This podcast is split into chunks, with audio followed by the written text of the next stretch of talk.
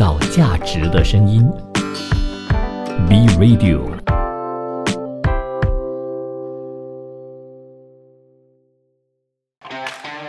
你有你的观点，他有他的角度，观点角度大不同。我们常听说，作为马来西亚人呢，就会给很多国际上的一些朋友羡慕。羡慕什么呢？我们好像在语言方面是属于比较有天分的，或者诶，好像样样都能够说，每一种语言都能说，或者是在某一些其他的可能技能方面呢，也样样都稍微懂一些。那这种呢，我们都叫半桶水。那这种情形是不是属于一个比较好的现象呢？也比较容易取得一个比较好的成就啊，或者是比较有。竞争力呢？这个是我们今天要谈的话题了。欢迎收听我们今天的观点角度大不同。那我们今天的这个主题呢，是拥有一技之长呢，与比例比样样略懂呢更具竞争力。那你认同吗？嗯，很多人都会觉得说不是。OK，你要专注做一样东西，你才有这个竞争力。因为这个世界上呢，本来。就是需要一些专业人士的。如果你样样都懂，啊这边懂一点，那边懂一点，那对一些一些老板来说啊，老板可能会更希望说，我需要一个 accountant，那你就把我的 accounting 做好就好。我不需要一个又会 account 又会 marketing 又会其他东西，但是每一样东西都没有办法做好的人。那对我来讲，因为我们的公司是刚刚在一个起步的状况嘛，那我并没有那个。多余的资本去请到每一个专才，就比如说 accountant 就要请一个 accountant，然后呃，好像 marketing 就要请到一个 market，就是专业在 marketing 的方面。但是你知道，对于一个初创企业来讲，样样略懂的一些员工呢，对我来讲是更加的，诶，就更加的有吸引力的，因为。他可以在很多的方面都可以协助到我。虽然说每一件事情都做到不是特别精，但是我们现在呢，必须要就是为了节省一些资本，为了节省一些 cost 呢，我觉得现在样样略懂呢，对于我来讲啊，整个市场的竞争力会更加的鲜明一些。因为我有问过好几个呃，我自己本身在创业期间的一些朋友，他们说他们都也很想要有这样子一些人才，就可以样样都略懂，然后样样呢都。可以帮他做到，这样他其其实可以在某些方面呢减轻他们的负担样样略懂是应该用人才这个字来形容吗？还是说，呃，他们 OK 这样子来说吧？其实样样略懂呢，我相信很多人也许都会大概这边懂一点，那边懂一点。那个略懂是略懂到什么程度呢？这是一个值得去探讨的话题哦。因为很多对很多人略懂只是皮毛。但是如果你说像呃，你看到《赤壁》那部电影里面。金城武演的诸葛亮啊，他说哦，略懂略懂，他那个是谦虚了，他那个略懂的程度呢，是已经去到几乎可以跟专家媲美的一个程度，也就是说，他样样都有七到对百分之七到百分之八十，他都懂都通。但是我们那这时候看了那个过后，人家问你知道吗？略懂略懂，就比较谦虚的一种说法。但是我们现在讨论的这个样样略懂的情况呢，我觉得它必须要呃有一个标准量化。我一直在说，如果你不量化的话，你很难有一个标准，知道我们在谈的是不是在同一个点上。那如果说样样略懂，你要达到多少分的略懂呢？在那一方面。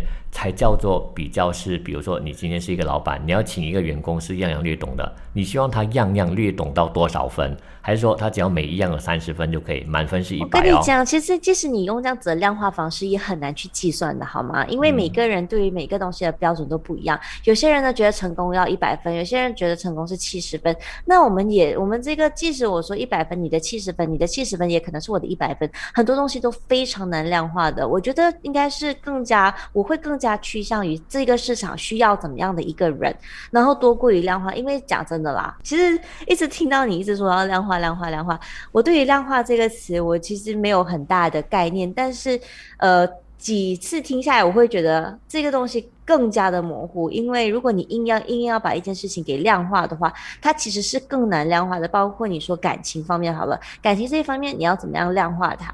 你要怎样让这让对方知道你爱他有多少分？即使今天你说十分，那你的十分到底有多深？然后人家也会问那个那个你的对方也会问，呃，爱到天长地久、海枯石烂还是比海深？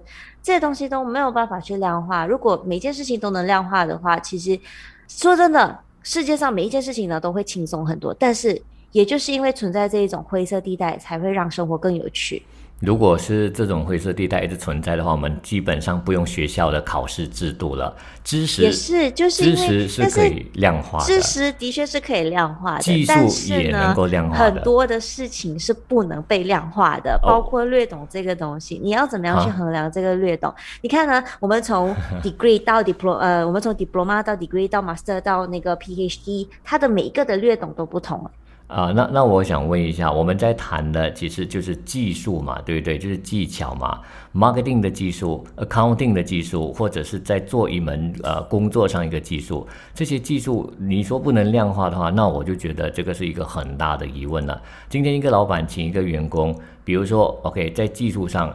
今天你是不是 marketing 的 background 啊？这个肯定有一个文凭来那个什么的嘛，对不对？来衡量。对，那个就是量化的一个标准。可是文凭也不代表你懂啊。当然就好像我有 accounting 的这个，我有 accounting 的文凭，也不代表我在 accounting 是专的。但最起码你比我懂 accounting 嘛，对不对？但是也是处于在略懂的一个情况啊，所以他要怎么样去量化？即使我今天拿到了 degree 的文凭出来，对我对这一方面的确是了解。然后，然后呢？很简单啊。就比如说，今天公司的账户，今天如果我丢一本公司账户给你看，或者是另外一个啊，我就说一个老板丢给我们两个看，你肯定看得懂的比我还多，可你看得懂超过一半，我看得懂只是皮毛，大不了百分之十，这个就是量化啦，它是可以出一个考题来考你啊。所以我意思就是，当我们说样样略懂的时候，我们跟一技之长，你看这两个比较起来啊，今天如果说一个 engineering 和一个普通的 technician。Engineering 和 Technician 的差别在哪里？Technician 不是不是文凭而已，当然文凭是一个基本啊。但我想说的是，在技术上的还有这个 Theory 方面，Engineer Theory 是比较强的，但是 Technician 呢，他可能是下手做的比较多，因为他本身就 Technical 的一个 background。所以，哦，这个可以变成我们下一个辩题哦。这个也可能是一个辩题，我我我不确定是不是可以这么，我只是笼统的说，其实我这样子说也不太对的。笼统的说，他们这个区别是这样子，但是如果你不不有一个标准去量化它，请问我们要怎么去分辨？所以我说，拥有一技之长呢，这个它就变成了是一家公司可能某个程度上，比如说有一个有个规模过后，它就很需要了。他不能够样样略懂啊！如果每个人样略懂的话，他不用部门了，他只有 他有一个笼统 general department，他不需要分 accounting，不需要分这个，因为反正大家都会做这个啊。你会做，你有空你做一下那个，你有空你做一下那个，就变成是他就 general 啦，他们有一个特别的东西啊。公司今天分部门，今天或者是呃，甚至是一一个国家，它有分不同的这些呃部门，也是叫部门哦。就是因为需要这些专长人在里面去处理那个专业的领域啊。但是你看啊，在现在的社会，如果你只有一技之长的话，你只有一技专长的话，其实在这个市场是很难生存的。那我们可以看到呢，其实，在疫情之后。如果你只是在你的那个领域有一技之长，你其他什么都不懂，然后你其实在这个疫情期间，你可能因为公司没有办法经营下去，然后呃公司倒闭，然后你也面临一个失业的状况，那其实人家要的那个那个领域也不一定是你你你熟悉的。那如果你都略懂一点的话，你可能诶也可以试试看出来自己创立一个品牌啊，或者是呃创立一些自己的一些呃饼干啊什么之类的，你样样略懂，然后你大概可以为自己的一些生计呢，就是做一点点的，就是收入这样子嘛。嗯，所以呃我们在谈一技之长的时候，并没有说到一技之长的人呢，他不是。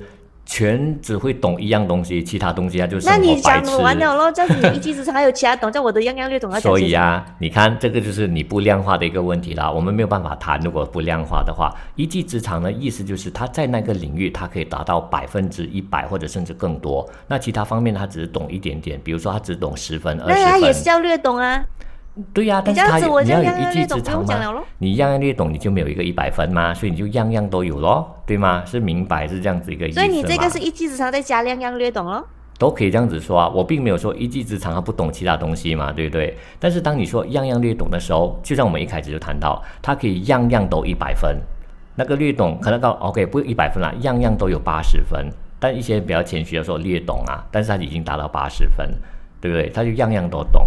但是它不叫专长啊，你知道吗？当一个人懂了太多东西的时候，他可能并不是专长，他就变成了是属于样样都懂，就好像一个很厉害什么东西都懂的人，你不会说哦他专长这个没有，但如果他一个特别厉害，其他东西稍微懂一点点，你会说他专长于那样东西。那如果你这样子的话，你就拥有了这个辩题所有的那些理论了喽。这样子你当然是更具竞争力啦。但是我们现在如果要更加两极化的话，我会觉得一技之长就只是在那边是有一技之长，还是亮亮略懂。其实我们在等一下休息以后，未来等一下我们再继续探讨。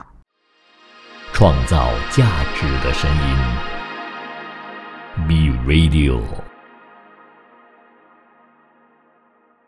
那我们其实刚才呢，在休息的时候就有讨论到这个观点的这个东西。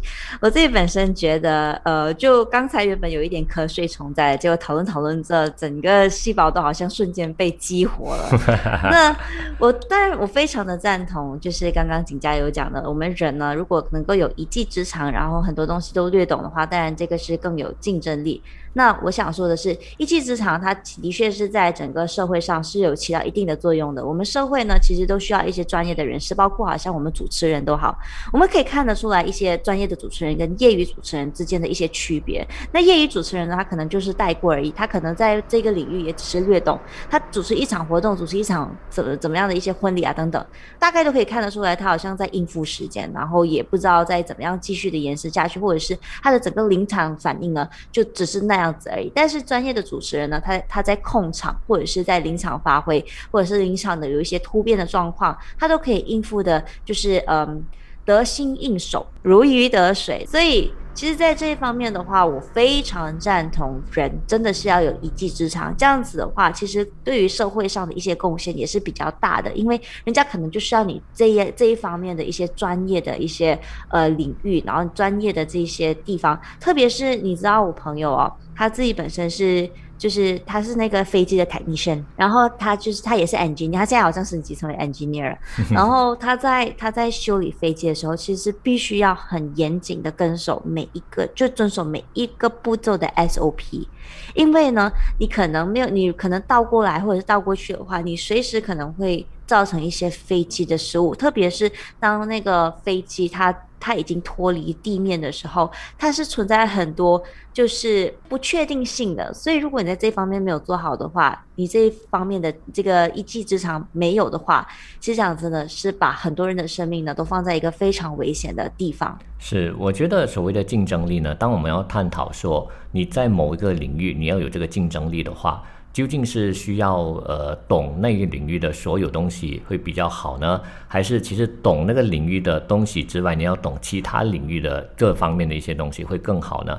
这个就取决于那家公司或者那个领域所需要的这种人才是怎么样的吧。我觉得竞争力它并不是一个标，并不是一个一刀划分，对一刀划分说你只能 A 或者 B。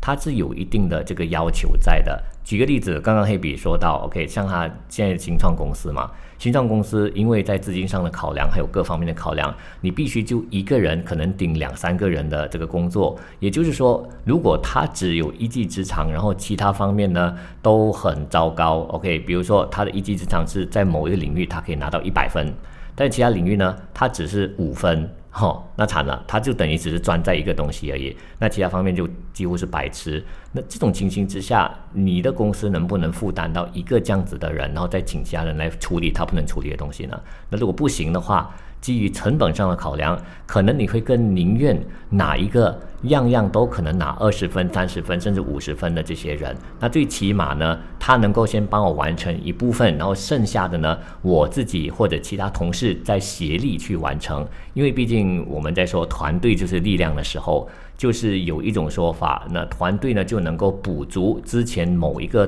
单。个体没有办法去去完成或满足的这个部分，所以它的价值就是在于是看这家公司看到这个人利用价值，或者是利用字难听一点啊，应该说能够怎么利用用到它的价值呢？发挥最大化，然后再利用团队力量呢补足那些所不足的部分。觉得对我来讲，要衡量一个员工对不对？最重要的是看他是资本还是负债。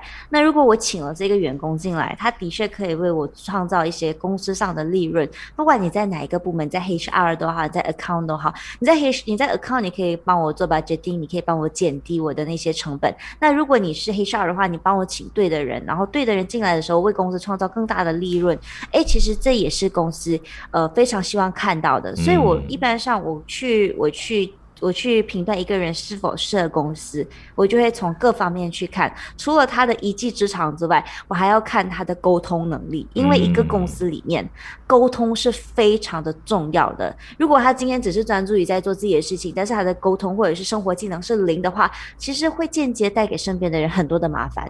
就他做这件事情，人家他又不懂得沟通他正在做的事情，那人家问他你在做什么，然后他又沟通不出来的话，其实人家会在在那里想。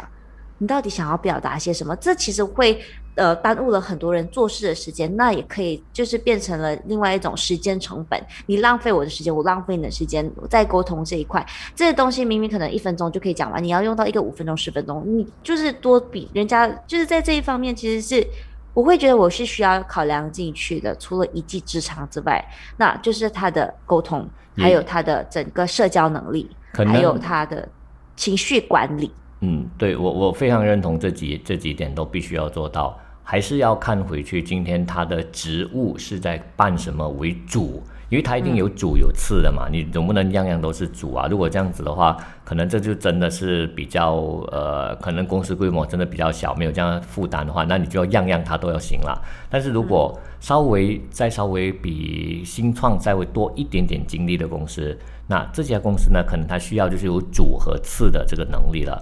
比如说，我举一个例子，今天你要他就是长期面对电脑，就是属于宅男形式那种，每天的工作是对着电脑的那一类型，那他沟通能力真的没有办法做得很好的。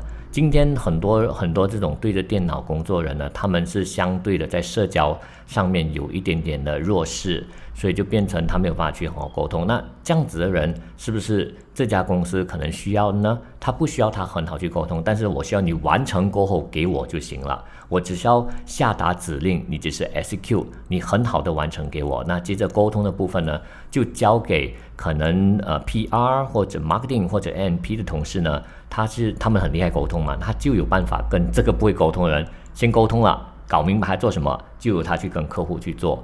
所以这种方式，我觉得有时候也是看那家公司需要什么样的人，然后把这个人放在对的地方，让他发挥最大的价值。我觉得这个才是刚刚黑比所提到的，就是说怎么样为公司创造价值，而不是让公司变成了 liability。